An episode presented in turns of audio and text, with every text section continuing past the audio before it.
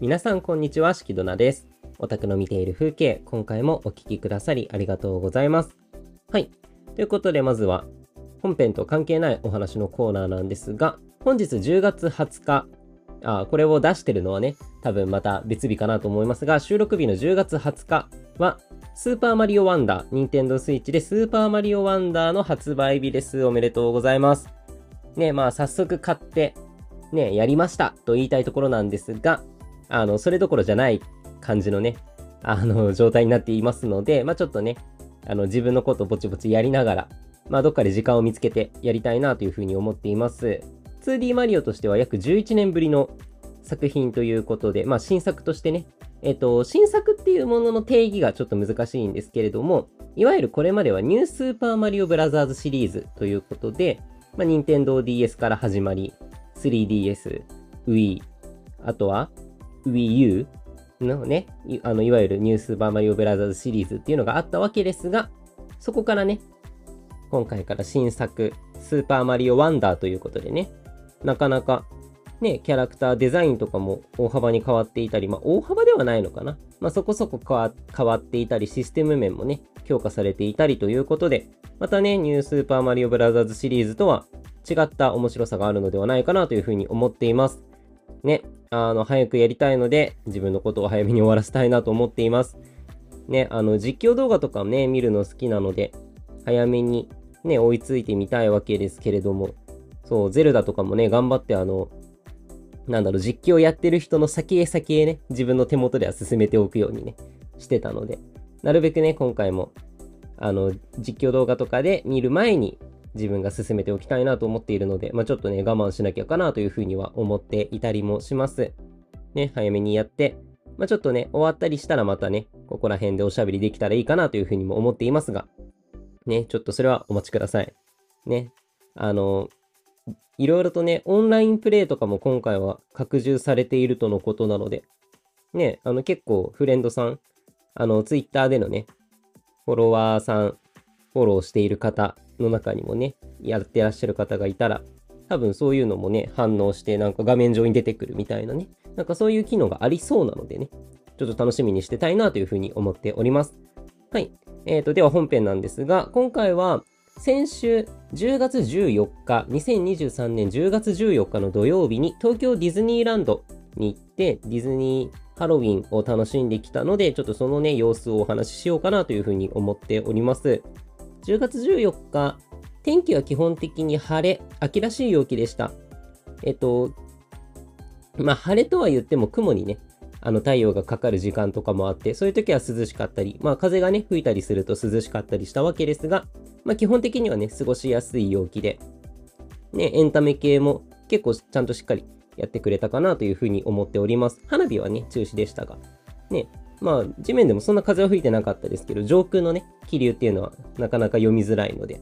ね、花火中止だったのが残念だなというふうに思いますが、まあ基本的に見たいものが見れたので、良かったなという感じです。で、その見たいものっていうのが、まあ2つですよね。えっ、と、1つが40周年を記念したパレード、ハーモニー・イン・カラーですね。ハモカラと呼ばれるものですけれども、ハーモニー・イン・カラー、あの、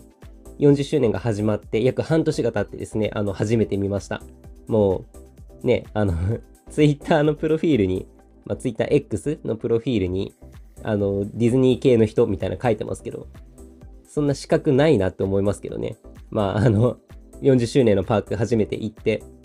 ハーモニーから見ました。いや、面白いパレードですよね。なかなかやっぱり、まあ話には聞いてましたけれども、こう時代がどんどんアップデートされてきて、かなり最新のね、プリンセスが入っていたり、作品が入っていたりというような状態になっていたかなというふうに思いますし、あとはまあコロナ禍を経てのパレードだからなのかわからないですが、まあちょっとね、フロートとかも、でかいフロートと、ちょっとちっちゃいこじんまりしたフロートがたくさんみたいなユニットになってたかなと思うので、まあ、ちょっとそこら辺はね、工夫されていて面白いなっていうのはちょっと感じましたね。うん。あの、写真とかもね、結構撮ったりもしましたけれども、あの、なんだろう、一個一個のフロートが華やかなので、ね、そう、あの、しかもミッキーたちが乗ってるようなフロートも、ほぼこう、金色みたいなね、ところがベースになってて、そこに七色が乗っかっているみたいな形になっていますけど、なんかそういう感じで華やかなので、こうやっぱり見るパレードとしてね、とても良かったんじゃないかなというふうに思います。そう、なんかやっぱり、ああいう黄色を基調としているようなものっていうのはね、最近だと30周年の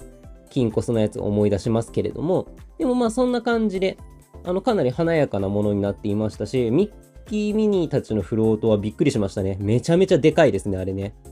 そう。あの、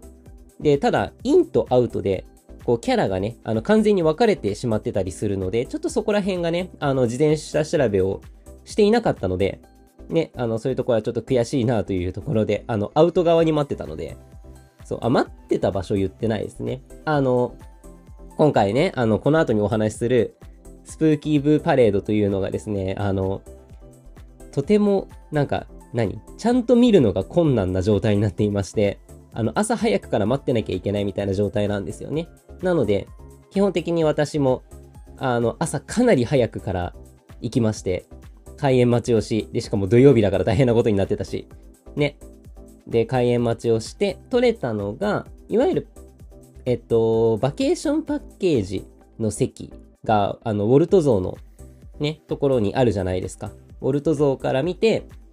えっと、シンデレラ城側にあるバケーションパッケージ席の前に、えっと、ディズニープレミアアクセスの席があるんですよね。で、そこから見て、シンデレラ城を目の前に見て、左側のアウトのあたり。なので、えー、っと、まっすぐ直線上に、こう、後ろ下がっていくと、あの、ちょうど、あれですかね、ホームストアとか、インフォメーションボードがあるようなところのあたりで、だからちょうどなんだろう、えっと、アドベンチャーランドと、ああの、何ワールドバザールと、ファンタジーランドの境目ぐらいなね、あの位置をちょっと想像してもらえれば。もっとあの、具体的に言ってしまうと、あの、車椅子の方とかのね、あの、屋根付きのスペースあるじゃないですか。あそこのちょっと右側のあたりで待って見ていました。まあ、なのでね、あの、ハーモニーカラーとか、いわゆるアウト側のキャラしか見れてなかったりもするのでね、ちょっとそこは悔しいなと思うので、今度はまたイン側とかで見れたらいいなというふうにもね、思いますが、まあ、あと5年ぐらいはやると思うんでね、まあ、何回か見る機会はあるでしょうということで。まあ、あとは、えっ、ー、と、面白かったフロートで言うと、やっぱりラプンツェル。ラプンツェルはあれは面白いですよね。発想が面白いというか、あの、この前のね、あの、このポッドキャストの第1回で喋ってる Believe の感想の時にもラプンツェルの使い方が面白いって話をしてたんですけど、なんかでも本当に、あの、髪の長さを活かしたというか、作品の世界観を活かした演出で、ね、あの、だって、その、映画の中でもさ、あの、塔の上から降りてくる時って、ああいう形になってたわけじゃないですか。こう、髪の毛をね、あの、紐代わりにして降りてってみたいな状態になってたと思うので、なんかそういうところがね、うまく再現されてるのは、まあよく考えられてるなっていう演出でしたよね。そう、いわゆるドリミの時には、あの、ピーターパンとウェンディが、ね、あの、フライングをするユニットがあったりしたわけですけれども、ね、そういうのもあの、ビリーブに受け継がれてたりもすると思うので、なんかそういうところでね、こう演出関係のところが、いろいろと繋がってはいるんだろうなっていうのをね、感じてたりもします。ね、あとは面白かったので言うと、ズートピアのフロートですかね。結構早めに来てたりもしましたけれども、ズートピアね、あの、なんだろう、アクロバットではないとは思うんだけれども、こう、ゆらゆら揺れるね、なんか遊園地でいうところのバイキングみたいな、こういう振り子の、なんかものに乗っかって、ね、えっと、パフォーマンスをしてらっしゃるダンサーの方がいらっしゃったりもしましたけれども、ああいうね、ものができたりするのは、こう、技術の進化というか、あれを危なく、なく、何？安全に行えるっていうのがやっぱりすごいところかなというふうにも思ったりもするのでね、ちょっとそういうところは、なんかどんどんどんどんこれから進化してってくれるといいのかなというふうにも思っています。ね。あとは、あの、バネロペ？いわゆるシュガーラッシュの車だとか、それこそトイストーリーの RC レーサーの車とかね、ああいうのがうまくこう、なんだろう、パレードの中に組み込まれてるっていうのが、なんか、やっぱ本物を見てる感じがしてとっても楽しいですよね。そう。あの、シュガーラッシュとかはやっぱり日本のね、ゲーム文化っていうものに対してね、あの、かなり親和性は高いものだったりもすると思うのでね、なんかもっとこう、うまく繋がってってくれるといいなっていうのも思いますし、あとは、噂されてた、あの、ベイマックスのね、フロートの、こう、リニューアル？なんか、ななんて言ったらいいんだろう。あの、なんか使い回しって言ったら絶対に失礼なので、なんだろうね。えっ、と、再利用。使い回しと一緒だな。あの、まあ、でもね、なんかそういう感じで使われてるって話も聞きましたけれども、こうちゃんとしっかりね、あの、新しいものに変わっていてよかったなというふうに思います。本当にだからなんだろう、まあ、七色っていうテーマももちろんそうですし、まあ、なんかそこにガーランドが全然関わってきてないなっていうのは思いますけど、なんかその七色っていうものをモチーフにして、こう、やっぱりいろんな世界がかなりね、新しく、いろんな、なんだろう、作品たちっていうものが、ああいう一つのパレードになってるっていうのはなかなか面白いですし、やっぱりこう、今、なんだろう、パークに来るような子供の世代とかっていうのは、あそこに出てるような映画を見てるわけですから、ね、それこそ昔のプリンセスみたいなのってどんどんどんどん触れなくなってきてるのじゃないかなっていうのも思ったりもするので、ね、知識としてはあるけど映画は見たことないみたいなことも全然あり得ると思うので、なんかね、そういうところでは、こう、子供たちが知ってる映画っていうのがたくさん出てるのは、とても面白いんじゃないかなというふうには思いますね。うん。はい。で、あとはパレードで言うと、先ほども言いましたが、スプーキーブーパレードですね。えっ、ー、と、まあ、いろいろと考察班の方々が働いていらっしゃいましてですね、まあ、いろんなね、あの、考察、もろもろがありますけれども、こう、私は実は今回スプーキーブーパレードを見るのが初めてでございまして、ね、あの、コロナ前の、あの、休園する前のね、時にもやってはいましたけれども、なかなか秋って行く機会がなかったので、そう。だから C もあんまりハロウィンのものとかはあんま触れてないんですけれども、こう、ランドもね、なかなか行けてたりもしなかったので、そう、だから実質初めてみたいなものなので、なんかとても新鮮に楽しく思えましたね。で、今回その、なんだっけ、いわゆるファースト、セカンド、サードって言われるウエスタンランドのところ、えっ、ー、と、プラザのところ、あとは、なんだろう、トゥーンタウン、あの、トゥモローランドからトゥーンタウンにかけてのところっていう、いわゆるいつもの停止場所っていうのがあるんですけど、それのうちファーストがえっ、ー、と、撤廃されていて、セカンドとサードだけになってるんですよね。なので、いわゆるセカンドのところで、えっ、ー、と、なんだろうな、表現的に難しいですけど、こう、ゴーストの皆さんが、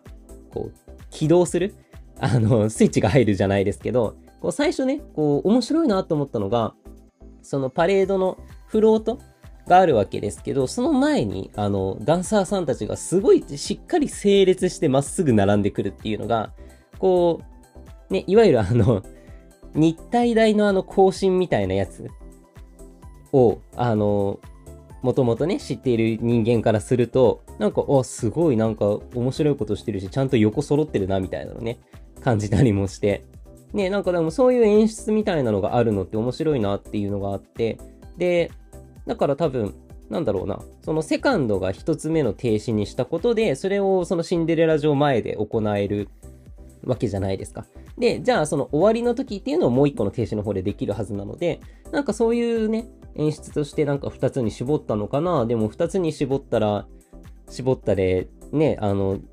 関町大戦争が起きてるわけですから、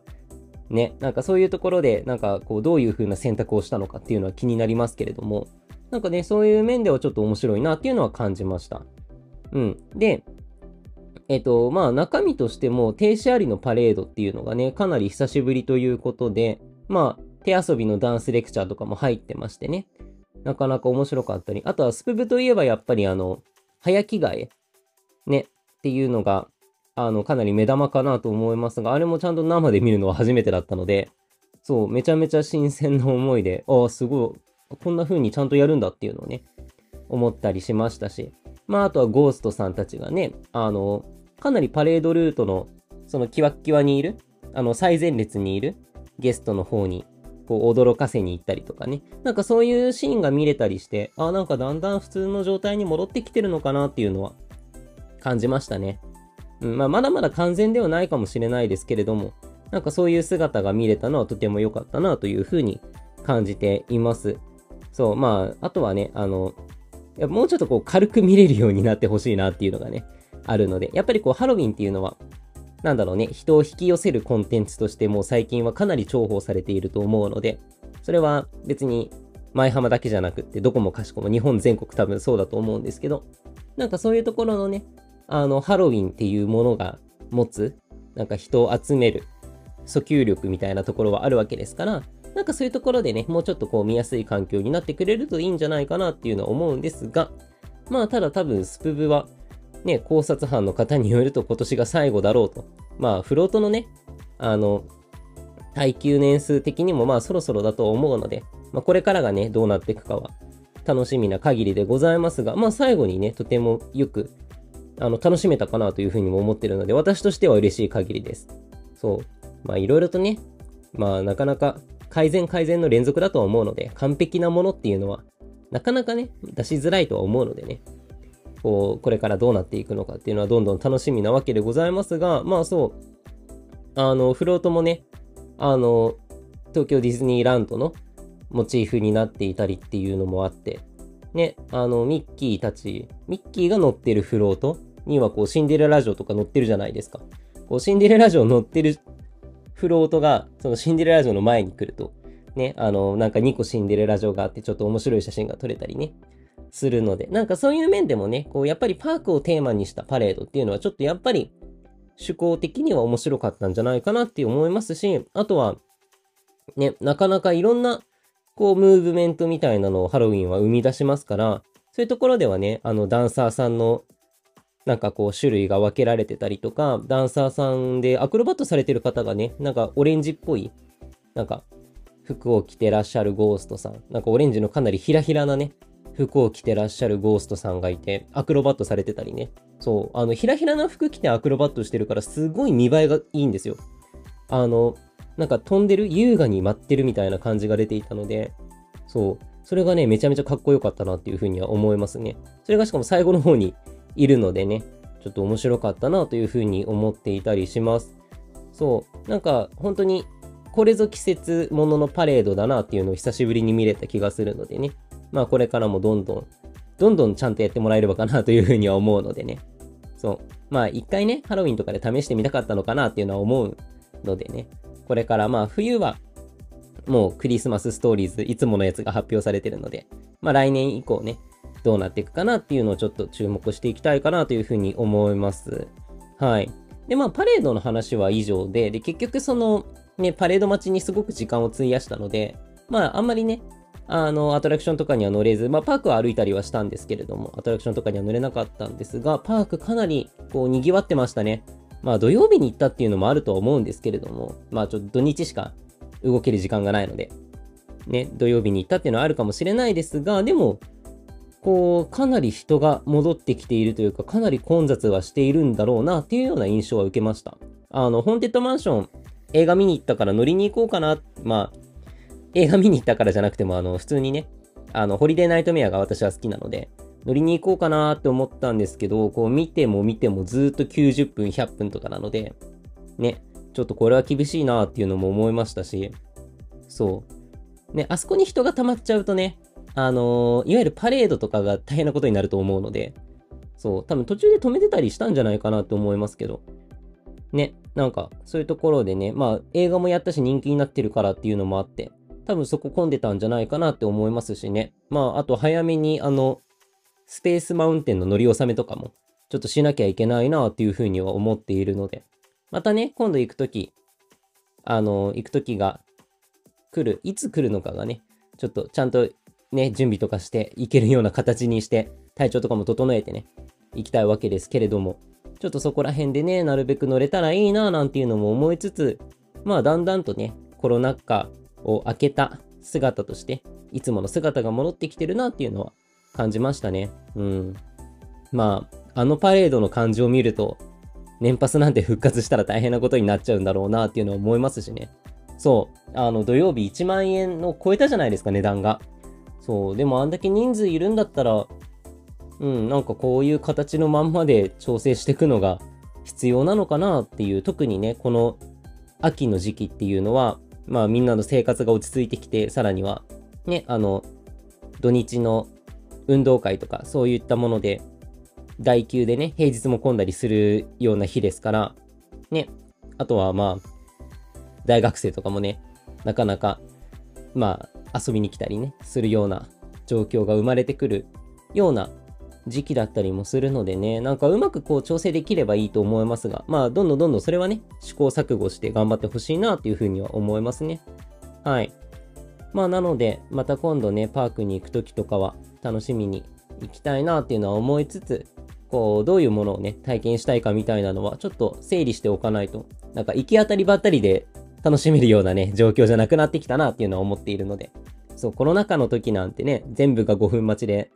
なんか何にも考えずに全部回れるみたいな状況だったりもしたと思うので、ね、ちょっと今度は、今、今まで通りなんだけど、こう、今まで通りなんだけど、予定をうまく立ててね、進んでいけるといいかなというふうに思っております。はい。ということで、このポッドキャストに関するご意見、ご感想などありましたら、ぜひとも、ハッシュタグおたかぜ、ハッシュタグおたかぜ、おたはカタカナで、おが和音のおですね。で、風は漢字、ハッシュタグおたかぜ、または私、式ドナの、えっと、X、Twitter のアカウントまでしっかりリプライを、まあ、しっかりじゃなくても全然いいんですけど、まあ、あの、軽くリプライ投げていただいたりしてもいいので、なんかご意見とかね、聞かせていただければかなというふうに思います。なんかこういうお話してほしいよとかね、そういうのがありましたら、ぜひともよろしくお願いします。あとは、ポッドキャストのね、購読、登録などもしていただけますと幸いです。多分各種ポッドキャストサービスからできるのかな ?Spotify とかもね、最近ポッドキャスト聞けるようになって、ね、なかなか面白いことになっていますが、そう、たくさんね、あの、これだけじゃなくていろんなポッドキャスト聞いてみてくださいね。はい。ということで、またぜひ次回も聞いていただけますと幸いです。お聴きくださりありがとうございました。